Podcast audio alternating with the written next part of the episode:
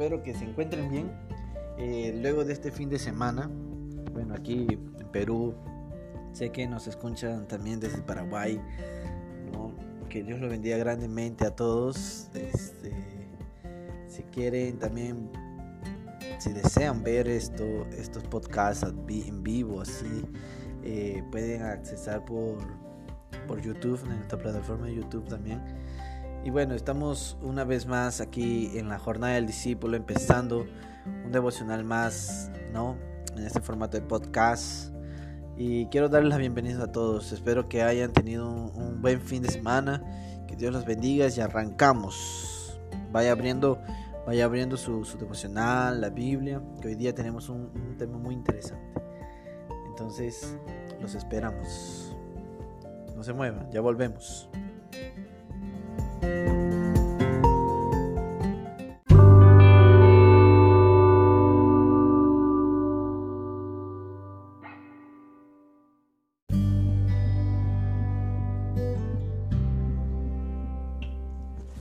Bueno amigos, volvemos, volvemos de este periodo corto, de intervalo, eh, para poder eh, leer, hacer la lectura bíblica y orar para que Dios nos guíe en este estudio. Entonces mis amigos, vamos a abrir en Marcos capítulo 9 del versículo 33 al 35. Son pocos versículos que vamos a leer hoy día. Y mientras que usted abre su Biblia y abre el devocional, quería hacerle recordar que usted puede enviar sus preguntas, que usted puede buscarnos en, las redes sociales como la jornada del discípulo. Puede escribirnos para tal vez eh, orar por usted si tiene pedidos de oración o si usted tiene un, un, tema que quisiera tocar más en el futuro, puede enviarnos estos temas para juntos crecer, que este es, este es el objetivo de estos podcasts, de, de, enviar por YouTube también. Son, son, e, estos son los objetivos. Entonces, hermanos, eh, no duden en enviarnos, en inscribirnos en la jornada arroba, la jornada del discípulo arroba gmail.com. Entonces, ya que usted abrió la Biblia, vamos a leer lo que dice la palabra de Dios en Marcos capítulo 9 del versículo 33 al 35. Dice, y llegó a Capernaum y cuando estuvo en casa les preguntó, ¿qué disputabais entre vosotros en el camino? Mas ellos callaron, porque en el camino habían disputado entre sí quién había de ser el mayor. Entonces él se sentó y llamó a los dos y les dijo, si alguno quiere ser el primero, será el postrero de todos y el servidor de todos. Impactante realmente lo que Jesús declara para sus discípulos en esta parte de la palabra de Dios. Oremos, hermanos. Señor Jesús, una vez más, Señor, estamos aquí iniciando esta jornada del discípulo, Señor, para que tú, oh Padre Santo, Señor, pueda, Señor, bendecir este tiempo. Ilumina nuestras mentes, Señor, una vez más, nuestros corazones para, para entender, Señor, lo que tu palabra dice, Señor. Para entender, Señor, cuál es tu voluntad para nuestras vidas. Como tú quieres, Señor, que caminemos, Señor. Sabemos, Señor, que por nosotros mismos, Señor, no podemos producir aquel fruto, Señor, que tú deseas. Pero yo te pido, Señor, estamos aquí permaneciendo en ti en, ti, Señor, que tú eres la vid, Señor, verdadera, para que tú produzcas en nosotros, Señor, ese fruto, Señor, de justicia, Señor. En el nombre de tu Jesús, Señor, te agradecemos por este tiempo. Amén. No se mueva que ya vinimos con exponiendo el texto, parte por parte de estos versículos. No se mueva, ya volvemos.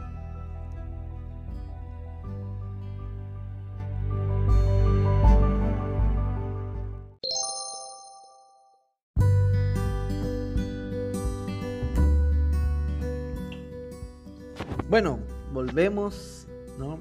Después de este intervalo pequeñito a, esta sección llamada Exponiendo el texto. En primer lugar voy a exponer, eh, voy a hablarles sobre el contexto. Jesús venía de hablar con sus discípulos y él había dicho que era necesario que el Hijo del Hombre sufriera.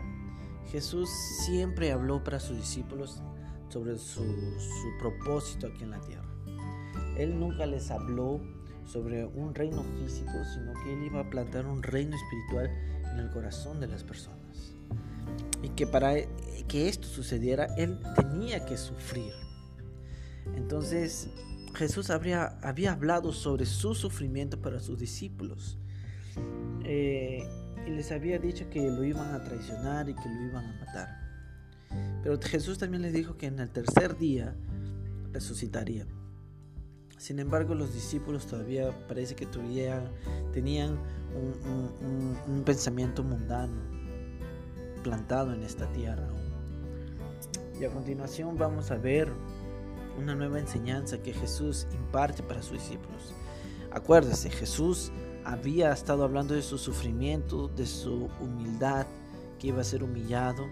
Y mire con lo que los discípulos vienen a continuación a hablar. Del versículo 33 al 34 podemos ver una pregunta que resalta y es ¿quién es el más importante?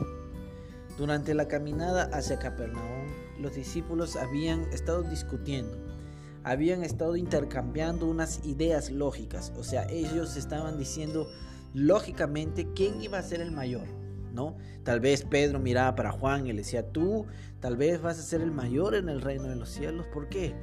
Porque tú eres el discípulo amado. Y Juan le decía, no, Pedro, pero tú, tú fuiste llamado por el Señor, te dijo que eras pescador de hombres. Ellos estaban discutiendo tal vez, la Biblia no nos, nos aclara esto, pero ellos estaban razonando acerca de quién iba a ser el mayor. Y, definitivamente habían razones sobre el asunto. Y, ellos estaban murmurando sobre este tema. Eh, algunos de ellos habían visto a Jesús en todo su esplendor, ¿no? en la transfiguración. Entonces vieron que él estaba al lado de Moisés, el mayor representante de la ley, y Elías, el mayor de los profetas. Ya usted ve, ¿no? El mayor, ¿no? Moisés de la ley y el mayor de los profetas, Elías. Entonces ellos empezaron a discutir quién va a ser el mayor en este reino. Jesús se reunió con Moisés y Elías tal vez para escoger quién iba a ser el mayor. ¿No?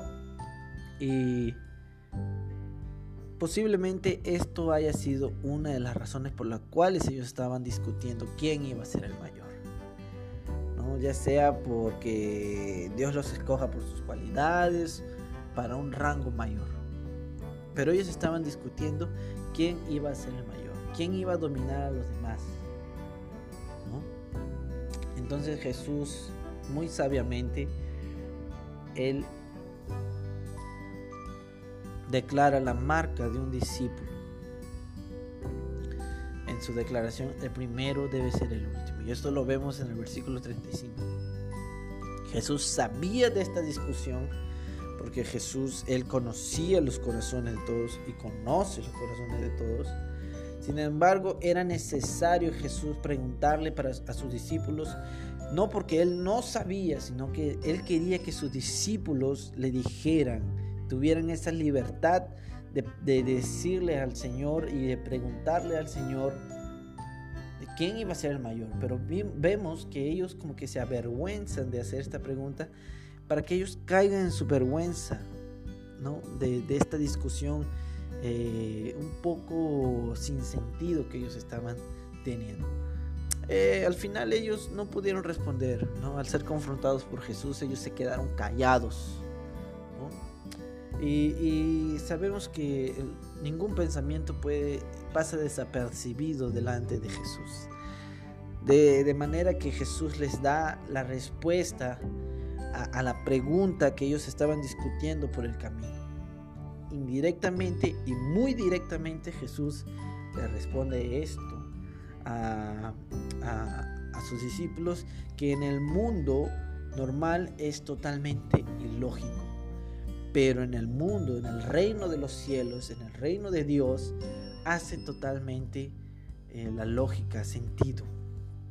Jesús les dijo a sus discípulos que para llegar a ser el jefe de todos, debían considerarse como el menos indicado para el puesto para el menos indicado por el puesto. El apóstol Pablo decía que nosotros debemos considerar a las personas superiores a nosotros mismos.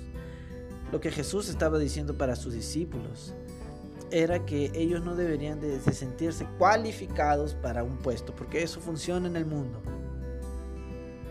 Nosotros vemos a través de la revelación bíblica que Dios no escoge como el hombre escoge.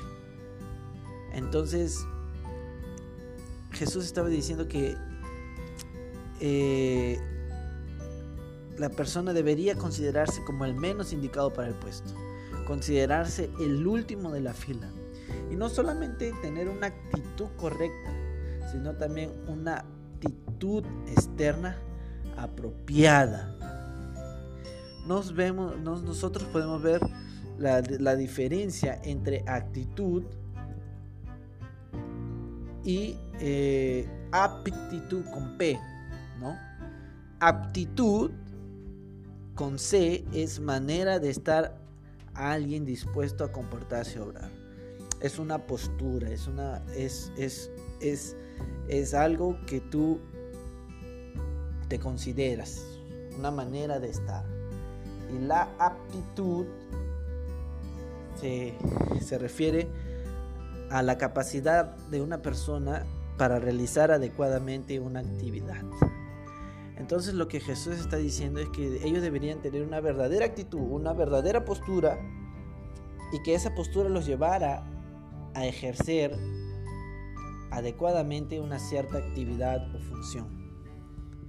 Entonces Jesús cuando él declara, el que quiere ser el primero deberá ser el postero de todos y servidor de todos, él les está hablando. Primero, ustedes deben tener una actitud correcta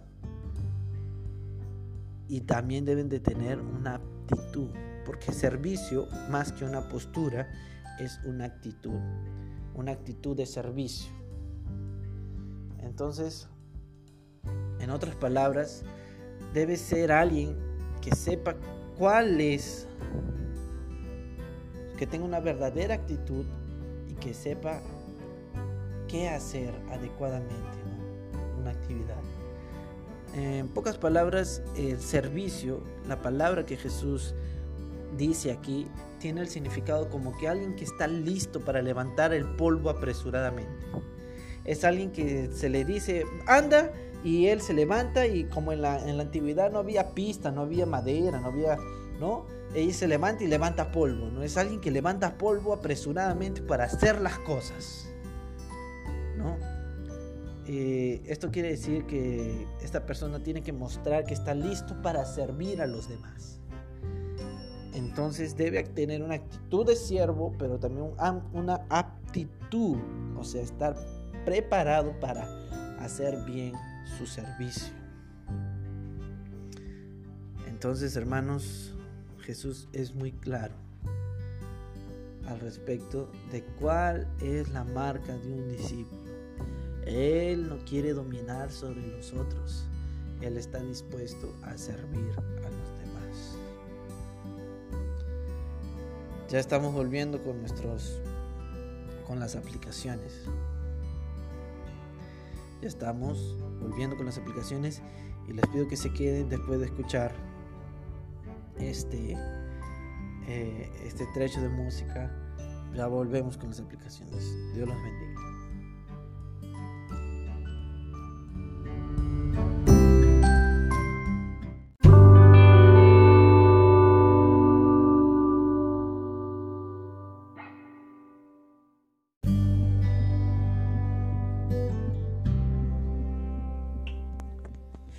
Bueno, queridos hermanos, después de escuchar esta música, vamos a darle entrada a las aplicaciones. ¿Cómo podemos aplicar esto lo que Jesús enseñó para sus discípulos en nuestra vida cotidiana?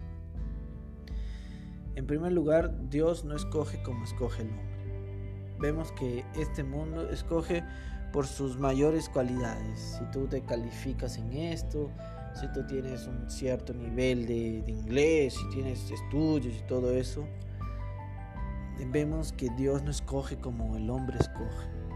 Eso me hace acordar a David, cuando su papá mostró a los mejores hijos y no mostró a David.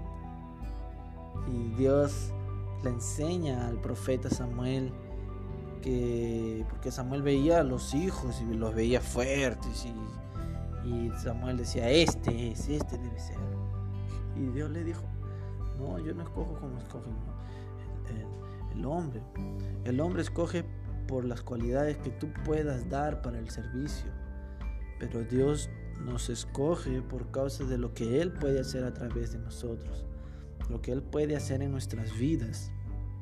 Y en Primera de Corintios capítulo 1 dice que Él escoge lo loco de este mundo para uh, envergonzar, avergonzar al sabio. Lo que no servía, Dios escoge para reciclarlo. Y realmente hay una frase que a muchos tal vez no les guste, pero somos como que se dice basura reciclada. No merecíamos ser escogidos por Dios, pero Dios nos escogió en su gracia, en su misericordia, porque Él es grande en misericordia, Él es grande en gracia. Y Él nos, Él nos escoge, Él nos transforma, continúa transformándonos y nos usa para su gloria. Mire qué privilegio.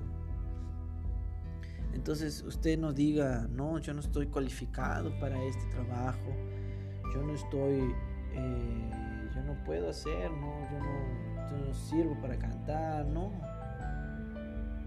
Acuérdense hermano, Dios lo escogió con un gran propósito. Entonces, no es a partir de lo que usted es, sino lo que Dios va a hacer en su vida. Acuérdese, hay una frase que marcó mucho el corazón mío y de mi esposa cuando llegamos al seminario, que era, la obra que Dios quiere hacer en tu vida es más grande que la que quiere hacer a través de tu vida. Lo repito, la obra que Dios quiere hacer en tu vida es más grande, es más gloriosa que la que quiere hacer a través de tu vida. Entonces Dios nos ha escogido para hacer una obra en nuestra vida. Nos transforma de gloria en gloria. Y lógicamente, Él nos escoge para su servicio. Entonces Dios nos escoge como escoge el hombre. Entonces nosotros también no debemos tener esa actitud al ver a nuestro hermano, a desecharlo. No, este no sirve para el reino de Dios. Uy, debemos de hacer eso, porque no sabemos si Dios va a hacer algo con ese hombre, con esa mujer. Nuestra responsabilidad hacer eso. En segundo lugar, en el reino de Dios es más importante tener un verdadero concepto de sí mismo y estar listo para servir a otros. Mire qué importante lo que Jesús nos enseña. En el reino de Dios no importa la persona más calificada. Nosotros tenemos que tener ese concepto. Y el concepto que nosotros somos es que nosotros no éramos nada y Dios nos escogió. Que nosotros éramos la locura de este mundo y Dios nos escogió para su gloria. Nadie tenga un concepto más elevado de sí mismo, dice Pablo.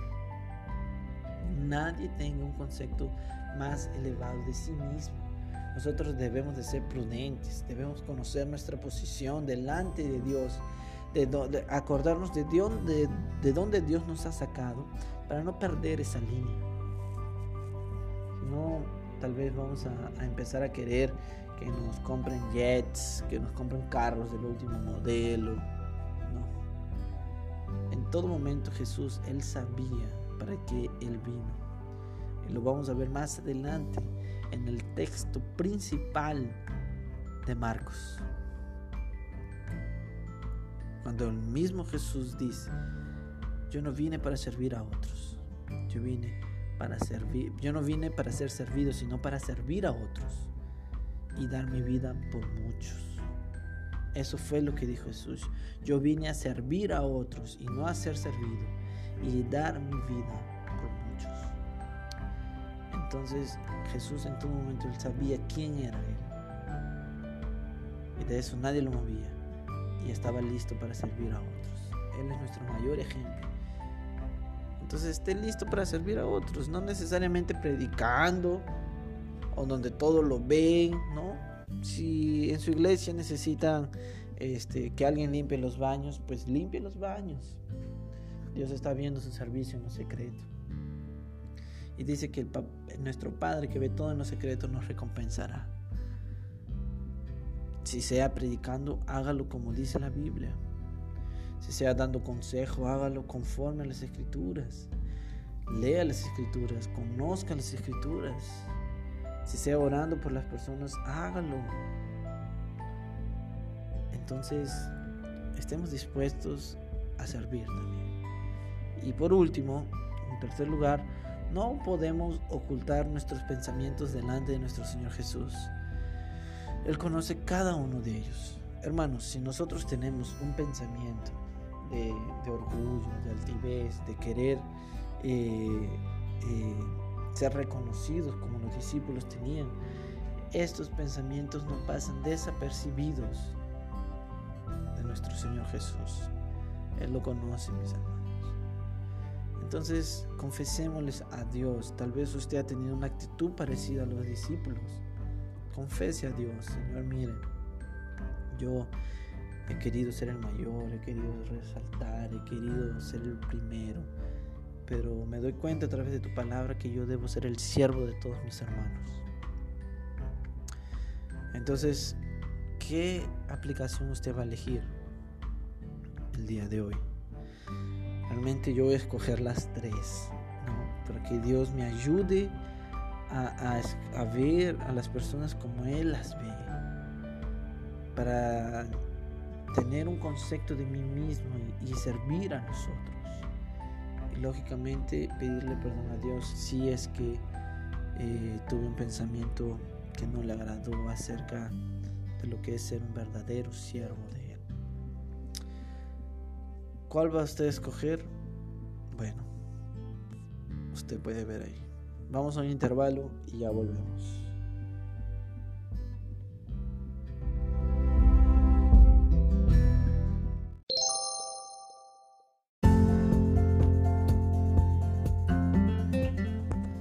Bueno, mis queridos hermanos, amados hermanos, amigos de todos los lugares que nos están viendo, de Paraguay o de escuchando desde Paraguay, desde Perú, México, Estados Unidos, sean todos bendecidos. Realmente todo lo que hacemos aquí es para la gloria y honra de nuestro Señor Jesús, porque como hemos visto en el emocional, somos basura reciclada. Eh, Dios quiere ser una obra grandísima en nuestras vidas. Entonces, hermanos, eh, espero que haya sido de bendición este devocional y quiero hacerles acordar y ya les voy este, avisando que después de terminar esta, esta serie de podcasts eh, en el libro, la, el devocional, la jornada del discípulo, vamos a seguir y hablar un tema interesante, eh, una serie llamada Peregrinos Dispersos. La cuarentena nos ha dispersado y somos peregrinos, no tenemos un lugar fijo, no nos podemos congregar, pero estamos dispersos y vamos a ver cuáles son los desafíos del cristiano al enfrentar grande sufrimiento y gran persecución. Entonces, eh, le pido que siga, nos siga para eh, poder eh, dar continuidad a estos estudios. No se olvide, estamos dispuestos a servirle. Pueden escribirnos, mandar peticiones de oración, etcétera, etcétera. Dios los bendiga. Chao.